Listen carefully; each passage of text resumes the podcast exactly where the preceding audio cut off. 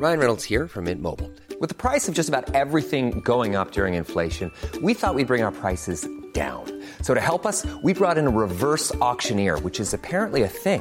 Mint Mobile unlimited premium wireless. Ready to get 30, 30, bit to get 30, bit to get 20, 20, 20, bit to get 20, 20, bit to get 15, 15, 15, 15 just 15 bucks a month. So, Give it a try at mintmobile.com slash switch. $45 upfront for three months plus taxes and fees. Promo for new customers for limited time. Unlimited more than 40 gigabytes per month. Slows. Full terms at mintmobile.com. ¿Qué tal? Mi nombre es Guillermo García, mejor conocido como Emo Hierbas, y estoy ahorita con una personalidad del doblaje, ¿sí? Eh, que muchos eh, ven videos en YouTube, eh, lo han escuchado, hay personas de nuestra generación que, bueno, de los ochentas, que se van a acordar de su voz, porque ahorita les va a decir qué voces ha hecho. Tenemos al señor Carlos. Carlos II, mucho Carlos gusto. II. ¿Cómo están? Pues muchas gracias por esta entrevista y por toda la gente que ha venido aquí a Animex y que ha estado muy animada. Ha sido una experiencia muy gratificante haber estado aquí en Monterrey. ¿Cómo se dio usted la idea de que quiero hacer doblaje? O sea, uno de niño quiere ser doctor, bombero, ingeniero, astronauta, guerrero, hasta mago. Pero, ¿en qué momento dice, me gustaría hacer doblaje? O era de que veía las caricaturas y como que quería hacer las voces. Fíjate que no fue así.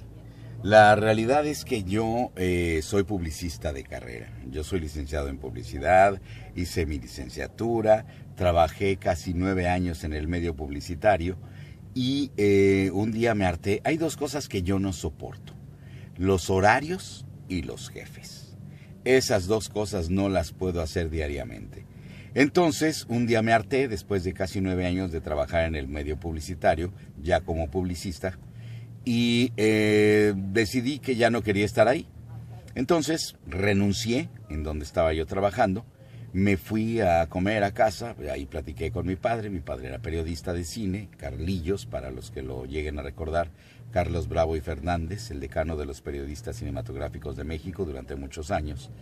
Y eh, me dice, bueno, ¿y ahora qué quieres hacer, hijo? ¿Qué piensas hacer? Porque te estaba yendo muy bien en la publicidad y ahora, pues, ¿por qué renunciaste? Le dije, es que no soporto los jefes, no soporto los horarios. Necesito hacer algo donde yo sea libre y lleve mi tiempo yo y trabaje con quien quiera, cuando quiera, a hora que quiera y si quiero. Entonces me dijo, pues va a estar difícil que encuentres algo así, pero bueno, pues piénsale. El caso es que en la plática seguimos y eh, le dije, ¿sabes qué me gustaría? Me gustaría hacer producción de cine. Y mi padre, pues como tenía muchos amigos, tanto productores como directores, etcétera, etcétera, fuimos a visitar los primeros estudios que se nos ocurrieron de momento. Había dos estudios, los estudios América y los estudios Churubusco. Entonces fuimos primero a los América. Esos estudios América estaban produciendo varias películas, pero las películas que estaban en producción ya tenían la mitad del tiempo produciéndose, entonces no había la posibilidad de que yo entrara porque ya estaba todo el personal. Y las que se iban a producir, se iban a producir la más cercana cuatro semanas después y otras seis semanas o dos meses de plano. Entonces, de momento, no había trabajo para mí ahí en alguna película. Y bueno, nos fuimos a comer al comedor de los estudios y ahí nos encontramos con un amigo de mi padre que era director artístico de un estudio de doblaje llamado Servicio Internacional de Sonido o mejor conocido en el mundo del doblaje como Oruga, porque así se llamaba la calle donde estaba ubicado el estudio. Entonces nos sentamos ahí, nos pusimos a platicar y todo esto. Y me oyó hablar, esta es mi voz normal con la que yo he hablado toda mi vida. Entonces me oyó hablar y me dijo, oye, tienes buena voz, es una voz que puede pasar bonito en el, en el micrófono. ¿No te gustaría trabajar en doblaje? Le digo yo, ¿y qué es doblaje? Me dijo, es la sustitución o la reposición de diálogos de una película ya hecha. Lo que ves en la televisión o lo que ves en el cine, que está doblado al español, que tiene voces en español, pero que son series extranjeras. Dije, ah, pues no se oye mal eso. A ver, pues me gustaría conocer. Me dijo, claro que sí, vamos. Y entonces fuimos ahí a la vuelta de los estudios América. Estaban los estudios de doblaje, Servicio Internacional de Sonido. Entonces nos fuimos ahí a los estudios y eh, entrando, entrando así luego, luego a los estudios, lo primero que me topo es la voz de Calimán, el hombre increíble, y la voz de la pantera Baguira del libro de la selva, Luis Manuel Pelayo. Luis Manuel, amigo de mi papá, y Carlillos, ¿cómo estás? Qué gusto verte, y no sé qué. Luis Manuelito, ¿cómo te va? Y grandes abrazos y todo esto. Y luego escucho la voz del señor Spock de Viaje a las Estrellas, la voz de la pantera de- del tigre Shere Khan del libro de la selva, Carlos Petrel, también amigo de mi padre. Carlillos, ¿cómo estás? Y la vocesota aquella también. ¿no? Ah, qué gusto, ¿cómo estás, tocayo? No sé qué, se saludaron. Bueno, luego don Pancho Colmenero, que sale y es la voz de Disneylandia, el narrador de Disneylandia y todo esto. Yo de verdad me sentí en Disneylandia y dije, de aquí soy, quiero estar aquí. Entonces le pedí permiso al maestro Álvarez, le dije, oiga, ¿puedo venir a ver? Me dijo, pero por supuesto, puedes venir a ver para que vayas conociendo el trabajo, vayas viendo cómo se hace. Y yo, yo ya había trabajado en teatro, yo ya había hecho varias cosas de teatro, había hecho varias cosas en cine, entonces yo ya tenía todas las nociones de actuación que se requerían y se necesitaban para poder empezar una carrera dentro del doblaje. Entonces empecé a ir todos los días a los estudios y ahí estuve entrenándome y tuve maestros como Víctor Alcocer, como Julio Lucena, Víctor Alcocer el que hacía Herman Monster y que hacía Koyak, Julio Lucena que era el que hacía la voz de Don Gato, que era el que hacía la voz de la gente de Cipoll, eh, Jorge Arbizu, que bueno, es mejor conocido como el Tata y todo el sinfín de voces que ya saben que hace. Y bueno, infinidad de gente, Víctor Mares, que fue uno de mis grandes maestros, gran director, gran amigo, gran ser humano. Toda esa gente la empecé yo a conocer. Empecé a trabajar con ellos y ellos tuvieron a bien enseñarme cómo se hacía el doblaje. Y entonces poco a poco fui aprendiendo hasta que un día me dieron un primero un papelito, luego otro papelito y así hasta que empecé a tener ya papeles más importantes. ¿Cuál fue el primer papel? ¿Qué fue el, se acuerda todavía de la primera frase que dijo? Sí, la primera frase que yo dije en doblaje fue, aquí está el bisturí, doctor. Fue todo. Ese fue mi estelar. Aquí está el bisturí, doctor. Ah, ¿Fue para una serie, para una Fue película? para una serie de médicos. Fue para una serie de médicos que se hacía precisamente ahí en Oruga. Y fue lo único que dije. Así empecé yo mi carrera. Y luego, ¿cuál fue el primer proto? Personaje importante que me llegó fue a ser a Nabor el mayordomo. El que hablaba a mi Torriqui, eh, muchas gracias. Eh, pero dicen sus padres que no debe estar aquí. Sí, ese fue el primer papel, el mayordomo de Ricky Ricón. Y luego hacía también las reacciones del perro dólar, el que decía, ya me cayó, me cayó mal. Qué feo. Cosas así, ¿no? Y no hablaba realmente el perro dólar, pero yo lo hice hablar en esos capítulos donde yo ya empecé a hacer al perro dólar. Luego llegaron otras cosas, otras series. Hice Robin Hood, hice después de Robin Hood, también hice la, la patrulla, eh, la patrulla cósmica o algo así, un papel pequeño. Fue donde la, canté la primera canción de mi vida en una película con don Pancho Colmenero. Luego llegó una miniserie que se llamó Un hombre llamado Intrépido, donde yo protagonicé, donde yo hice al, al, primer, al protagonista de aquella serie. Y mi primer papel protagónico fue en una telenovela brasileña llamada Dancing Days, que protagonizaba un actor brasileño muy conocido en Brasil que se llama Antonio Fagundes. Y era la pareja romántica de Sonia Braga, la actriz brasileña. Entonces, bueno, pues de repente pues yo ya estaba haciendo papeles protagónicos después de muy poco tiempo de haber estado en doblaje, porque realmente tenía yo escasos seis meses, pero yo me había empeñado mucho en aprender.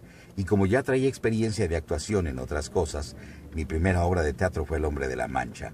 Entonces ahí empecé yo a trabajar durísimo para poder aprender el doblaje y entré, bendito sea Dios, con muy buena fortuna, a empezar a protagonizar como a los seis meses. Entonces, pues eh, la fortuna me, me, me, me, dio la oportunidad de estar ahí en doblaje y, y, aquí estoy, todavía después de 33 años de estar trabajando en doblaje. Voces conocidas, bueno, está la voz de Alf, que fue la primera voz. Eso es lo que iba. La digo... primera voz. Sí, Alf fue la primera voz que la gente conoció mucho y que gustó mucho entre el público televidente. Esa fue la primera voz que yo le pude poner a un personaje. Pero porque antes eh, eh, le hicieron sí. que la hicieron de cierta manera la, la, la voz o no. fue su idea. La voz eh, era una voz diferente. En, en inglés eh, la voz era como What's the matter, Willie? No problem. Okay, okay. You are doing that. Así era como se reía Alf. Esa era la voz. Y yo decía, pues en español se va a oír muy feo, ¿no? De, no hay problema, Willy, ¿qué es lo que crees que estás haciendo? ¡Oh, oh, oh! Y decía, no, pues se oye como bobo. Entonces empecé a tratar de crear el personaje y pensé primero en, en el prototipo de, de la voz aguardentosa. Eh, yo pensaba que era como un negro del Bronx, que era relajiento y que era irreverente y todo esto. Y la primera imagen de gente negra, de, gente de color que me vino a la mente fue Louis Armstrong, el cantante de jazz. Pero como hablaba Louis Armstrong, cantaba I found my thrill on Blueberry Hill. Entonces por eso fue que pensé en esa voz así de... Y de ahí le fui creando la voz al personaje. En un principio no me dejaron hacer la voz tal cual. En un principio hablaba así, decía, oh, sí, sí, tienes comida para gato. Este, bueno, aunque sea una lata de comida para gato. Hablaba así Alf. Pero ya para el tercer o cuarto capítulo, ya estaba hablando así, como era, como yo quería cortaba las frases y decía las cosas. Willy, no hay problema. Yuju, soy Raquel. Yuju, dile que no estamos. Adiós, Alf. Déjala entrar. Fingiré que soy una lámpara peluda. Puedes fingir eso en la cocina. Perfecto. ¿Dónde está la cocina? No hay problema, Willy. Sí, es una forma especial que tenía el muñeco de hablar. Entonces fue como se fue creando Alf. Qué, qué, qué emocionante, eh, es emocionante escuchar esa voz porque yo crecí con Alf. O sea, lo veía en un canal, del otro canal, y era el Alf, o sea, el muñeco, la voz, y todo el mundo, eh, no hay problema. sí, no hay problema. bueno, de aquella época, mi primera película protagónica se llamó, eh, era una comedia romántica, pero el actor era eh, Rory Calhoun se llamaba un actor muy conocido en los Estados Unidos de por allá de los años 50, eh, una cosa así, en Rory Calhoun. Pero luego me llegó mi primera oportunidad fuerte, que se llamó Los Diez Mandamientos. Me hablaron para doblar a Jules Briner en Los Diez Mandamientos, que era el, faraón Ramsés, en la película donde era Charlton Heston y Jules Briner. Hay dos doblajes. Uno lo hizo eh, doblando a Charlton Heston, lo hacía Pepe Labrat y a Jules Briner lo hacía Blas García. Y en la versión que doblamos nosotros, a Charlton Heston lo hacía Blas García y a Jules Briner lo hacía yo. Después de esa película, Los Diez Mandamientos, me llegó uno de los retos más grandes que yo creo que la verdad honestamente no superé, que se llamó Al Maestro con Cariño. Era la película por la cual Sidney Poitier había ganado el Oscar y era el primer actor negro, el primer actor de color que ganaba un Oscar. Entonces me llaman para doblar al maestro con cariño y yo me sentía pero comprometidísimo y siento que la verdad no hice el trabajo que debía yo haber hecho con, todo el conocimiento artístico para poder cumplir con un trabajo tan maravilloso como el que hizo Sidney Poitier. La gente que la vio me dijeron que estuve bien, que no lo hice mal como yo creía. Pero bueno, habría que volver a verla para saber qué tanto destrozo hice con la actuación de Sidney Poitier. Después de eso, eh, ¿en qué momento llega la serie Dragon Ball a su vida?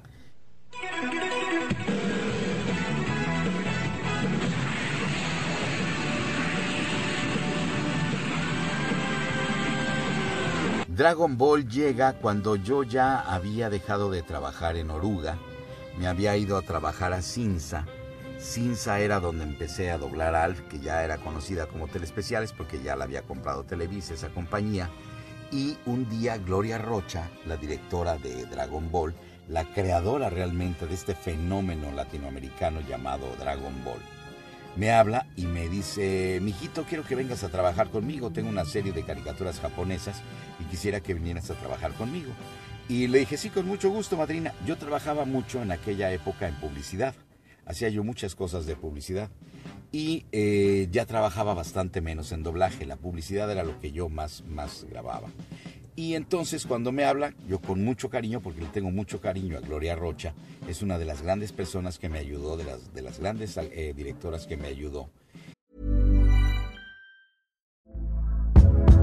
Hey there, it's Michelle Norris. I'm host of a podcast called Your Mama's Kitchen. When I travel, I'm usually looking for a way to find a taste of home when I'm not at home. And one of the things I love to do when I am at home is entertain. And Airbnb allows me to do that. When I was in California recently, I rented a house that had a great kitchen. And when we were sitting around the table, we're all thinking, we're in someone else's house. Someone could be in all of our homes as well.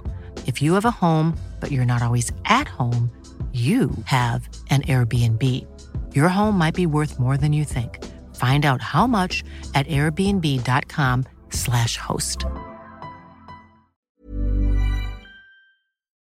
Voy a trabajar y hago primero el papel de una momia en Dragon Ball. Y luego me da el papel de un motociclista, otro de los que aparece ahí en Dragon Ball. Pero me dice, mijito, te tengo que encontrar un papel fijo para que vengas a trabajar conmigo en esta serie porque hay muchos papeles y creo que alguno de ellos te debe ir. Papel fijo es un papel que aparece siempre en todos los capítulos. Entonces un día me habla y me dice, ya te tengo el papel. ¿Puedes venir a trabajar mañana? Sí, con mucho gusto, madrina. Le decimos la madrina a, ella. Y ahí voy a trabajar al estudio. Y entonces, cuando llego, me dice, este es tu papel y aparece aquel mono verde de nariz ganchuda que sacaban de un termoelectrónico que se llamaba Pícoro. Y entonces el Pícoro hablaba así y decía, no, Cami, eres un estúpido, porque eres demasiado bueno, pero yo voy a acabar con la bondad en este planeta. Algo así hablaba más o menos. Pero un, un malvado así, y hablaba también, porque se sentía la gran cosa. Pero pues era ganchudo, flaco, enjuto y todo eso. ¿Pero qué hiciste? Lo dejé en paz al caer hizo paz. ¿Qué, qué, qué, qué es lo que quieres que haga? Dímelo, dímelo. ¿Qué? Oye, ¿tu cara se desarrugó? Es que me hice un tratamiento con Joe Pantuso y temo decirte que el oponente con el que peleaste y te derrotó la vez pasada ha adquirido más poder. Eh, digo, la primera temporada con Dragon Ball pues era el, el- el malo, ¿no? El malo, el más malvado de todos. Viene Dragon Ball Z y viene, digamos, es que es muy importante porque muchos creen que el doblar, ah, es nada más doblar y poner voz. Es, es, es el actuar, la voz, porque viene Dragon Ball Z y es Piccolo que adopta a Gohan, empieza a tener como que una conexión con él porque lo está entrenando. Entonces cambia de ser un malo a ser un poquito una buena persona. Sí. Digo, pero teniendo, manteniendo su impeto de que yo soy el malo. Así es. ¿Cómo fue eso, ese cambio? Porque sí se debe sentir. Mira, esa transición que hubo, primero eh, Goku mata a Piccolo. Sí. Sí, al original Piccolo, al de la nariz ganchuda, al flaco, enjuto, que era la parte mala de Kamisama. Lo mata, pero antes de morir, por la boca, arroja un huevo, porque los Nameku nacen de huevo, no, no, no nacen de una relación eh, sexual entre, entre, entre namekianos. ¿no? Quiero que algún día vengas la... nace de un huevo y entonces de pronto aparece otra vez en la serie alguien que se llama Mayunior o Mayunia, sí, que se le conoció como Mayunia, pero empezó chiquito, empezó tenía como 8 o 9 años cuando em- empieza en el torneo de arte marciales, de artes marciales, que empiezan a, a- pelear ahí, pues eh, Gohan que era que era chiquito y todo esto, ¿no? Ahí es la- el torneo de artes marciales pero va creciendo. Y entonces cuando se vuelve un adolescente Piccolo, que ya era, que era más junior o más junia, pero ya se hace adolescente, entonces me llama la madrina y me dice, es el mismo personaje, nada más que vas a tener que hacer tu voz, tu voz más delgada, más joven, para que no suene al mismo Piccolo, porque este ya es otro, pero ya parece muy estilizado, ya no tiene la nariz ganchuda, ya es galanzón y todo esto, más alto y mucho más fornido. Y entonces es cuando yo le empiezo a poner ya la voz, ya no como la primera que hablaba así, Piccolo, no todo. Entonces ya Piccolo empieza a hablar así, porque era más joven y era el príncipe Nameku. Y entonces se le pone la voz profunda, porque además era majestuoso. Y decía, a mí no me vengas con esas tarugadas, Kami. Yo hago lo que quiero.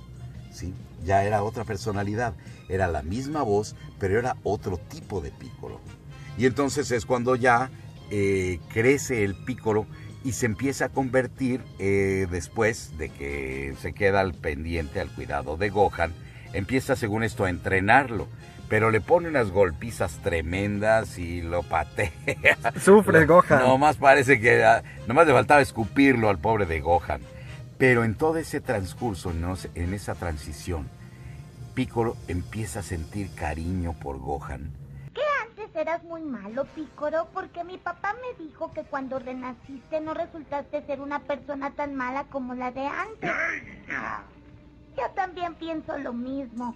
Aunque mi abuelito y mi mami te tengan mucho miedo. ¡Vaya, cállate y no digas tonterías! ¡Cierra la boca! La lección de mañana será más difícil. Sí, sí, sí. Lo empieza a ver como un hijo. Piccolo empieza a sentir ese afecto filial del padre hacia el hijo, porque a final de cuentas el que educa a Gohan no es Goku, es Piccolo. Es el que lo entrena, el que lo enseña a pelear, el que le enseña sus poderes, el que lo enseña a aprender a no rendirse y todo eso. Entonces Piccolo resulta que quiere ya más a Gohan que su propio padre, eh, Goku, ¿no? Incluso llega a ser el sacrificio más grande, que es dar la vida por otro ser humano, porque él recibe el rayo aquel que, va a matar a Gohan, él lo recibe y en ese momento Piccolo es el que muere protegiendo a Gohan. Pero en la, en la trama, en la serie, le decía Piccolo a Gohan, sigue entrenando, ¿sí? Porque venían los Saiyajines a destruir la Tierra. Pero yo le pedí permiso a Gloria Rocha, la directora. Le dije, oye, ¿puedo decirle otra cosa? Me dijo, ¿qué, le quieres poner? Le dije, ¿le puedo decir, Gohan, te quiero? Porque ya lo quiere como un hijo. Ya es como su hijo, ya, ya hasta lo protegió, ya dio la vida por proteger al hijo de su peor enemigo, que era Goku. Entonces eh, dice, pues sí, pónselo, está muy bien. Y entonces le pongo yo al final, cuando muere Piccolo, le pone ahí, Gohan, te quiero. Y se muere.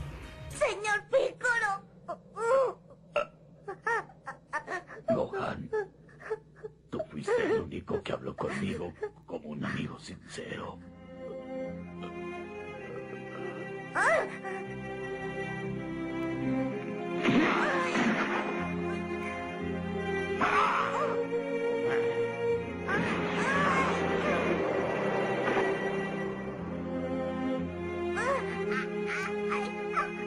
Sube como puedas.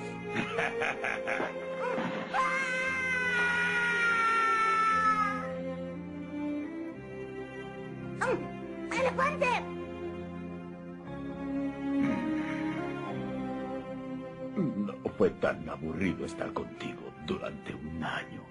Señor Pícoro. Gohan, te quiero.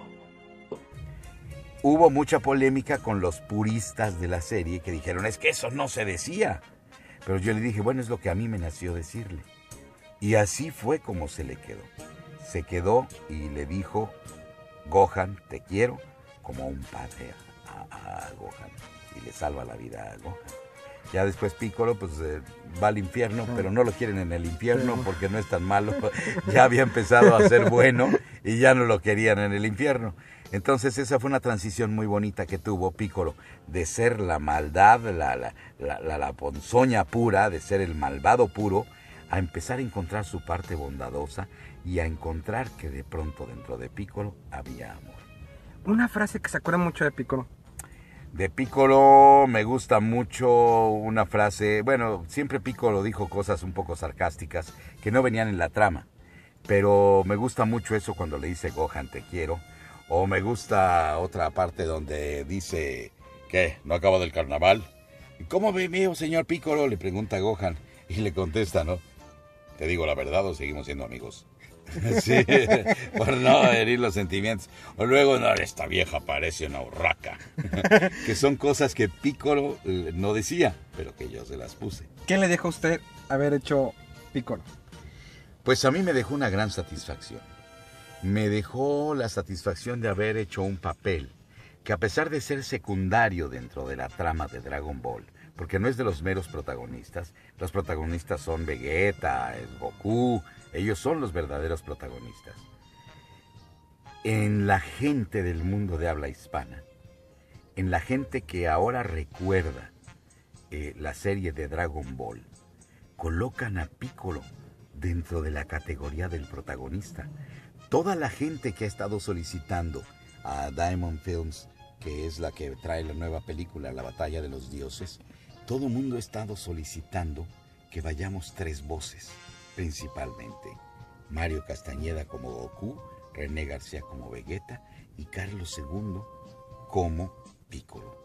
Y por ahí hay otro personaje también muy importante porque es el mejor amigo de Goku, que es Krillin, ¿sí? Entonces, Krillin es más importante en la, en la película de Dragon Ball eh, que, el, que el propio Piccolo. Sin embargo, nos han colocado a ese mismo nivel. Y estamos, bueno, pues yo estoy muy satisfecho, muy contento de que, a pesar de que es un papel pequeño, pues haya logrado un protagonismo. Y mucha gente dice que siente que ese protagonismo es por, por la forma en que yo lo interpreté, lo cual agradezco. Eh, ya para terminar, ¿sabe algo de la película? Se estrena en septiembre. Se estrena en septiembre. Sé que ya nos contactaron a la mayoría de los actores de doblaje. Hemos ya estado en pláticas con toda la gente, eh, con la gente de, la distribuidora y la gente que va a hacer el doblaje de la película. Todavía no hay ni contratos firmados que yo sepa, no, no hay nada más que eh, una especie de, de contacto ya muy cercano que promete que seguramente estaremos en la película. Pero no puedo asegurar nada porque ya ves que dicen que del plato a la boca se cae la sopa. Así que no hay nada en firme todavía, pero ojalá y estemos todos los del elenco original, menos mi querido amigo Chucho Colín, que bueno, él ya falleció, fuimos de traerlo de la tumba para que haga el maestro Roshi, pero eh, me parece que harán un casting para buscar a quien haga el maestro Roshi, seguramente encontrarán una voz idónea para poder eh, hacer la voz del maestro Roshi. Últimas palabras a lo que nos queda, que le, alguna enseñanza o algo para, para finalizar. Pues mira, más que enseñanza o consejo, yo simplemente doy opiniones, doy recomendaciones, no soy quien para dar consejos, pero yo les recomendaría que cualquier cosa que hagan en la vida, lo que hagan, para que encuentren el éxito, no se trata solo del dinero. El dinero es un éxito, pues llamémosle económico, pero para ser verdaderamente exitosos, hagan lo que más les plazca hacer. Y si encuentran qué es lo que más les gusta hacer, y además les pagan por eso, nunca en su vida van a trabajar. Yo desde que entré al doblaje jamás he vuelto a trabajar. Yo hago lo que más me gusta, con quien me gusta, cuando me gusta, cobro lo que me gusta y hago esto verdaderamente para mí un trabajo Que además luego me preguntan en qué trabajas y yo digo hago fraudes. ¿Cómo que haces fraudes? Y digo, sí, me gusta tanto hacer mi trabajo que a veces hasta me parece un fraude cobrar por hacer lo que más me gusta. Pero me aguanto la pena y cobro bastante bien. Así que yo trabajo en lo que más me gusta hacer y para mí es un hobby, es un gusto y un placer. Ustedes háganlo y nunca más van a tener que trabajar y serán los más felices en la vida. Si tienen el trabajo que les gusta, tengan o no dinero, van a ser felices. El dinero es una mera consecuencia de hacer lo que más les gusta. Entonces, Nunca trabajarán si encuentran el trabajo que más les gusta hacer. Eso es. Ah, y otra cosa, no hagan nada que yo no haría. Hasta más verlos. Carlos II, mi nombre es Memo Yerbas y dentro de un carro tuvimos una de las mejores entrevistas que he hecho en mi vida y la verdad este me puse la piel chinita. Muchas gracias. no, hombre, gracias a ustedes, gracias a todos los que nos están viendo y en verdad agradezco esta entrevista y ojalá y mis palabras le hayan llegado a alguien, con una sola persona que decida hacer lo que más le gusta en la vida, con eso yo estoy bien servido. Amen lo que hacen, gócenlo, vívanlo intensamente, no importa lo que sea. Si les dicen freaks o les dicen otakus, o... eso no es ninguna ofensa, todos somos freaks de algo los que gustan del fútbol y que se saben los nombres de los jugadores y las estadísticas, son freaks del fútbol, o freaks del béisbol, o freaks de lo que sea. Todos ellos son freaks. Nosotros, en mi caso, por ejemplo, yo soy freaks de los cómics. Yo soy freak de los cómics. Así que, no importa, soy feliz y estamos viviendo nuestra fantasía y nuestra felicidad. Hagan lo que más les gusta y nunca en su vida trabajarán, ni un solo día. Muchas gracias. ¡Kami Korosama! ¿Qué? No tienes por qué combinar mi nombre. Sigo siendo el mismo de siempre. Llámame Pícoro. Sí, de acuerdo. Entonces, oye, Pícoro. ¿Qué quieres? Oye, sé un poco más educado. Primero mastica los alimentos y después hablas. ¡Qué lo encontré. ¿Ustedes creen que logre encontrarlos? Es difícil saberlo. A veces no se puede confiar en él. Está loco. Por cierto, Gohan, ¿por qué estás vestido así? Ya acabó el carnaval. ¿Eh? ¿Usted también dice lo mismo que los demás, señor Pícoro? ¿No cree que este traje se ve fantástico? Mm. ¿Te digo la verdad o seguimos siendo amigos? No te preocupes por eso. Yo nunca trataré de entrenar con un trío tan traumatizante. Solo sentir el poder que tienen me pone los pelos de punta. Claro, si los tuviera. ¿Qué estás esperando, Goku? ¿No has acabado de hacer esa genkidama? Porque ese cabezón de Freezer está verdaderamente enfadado.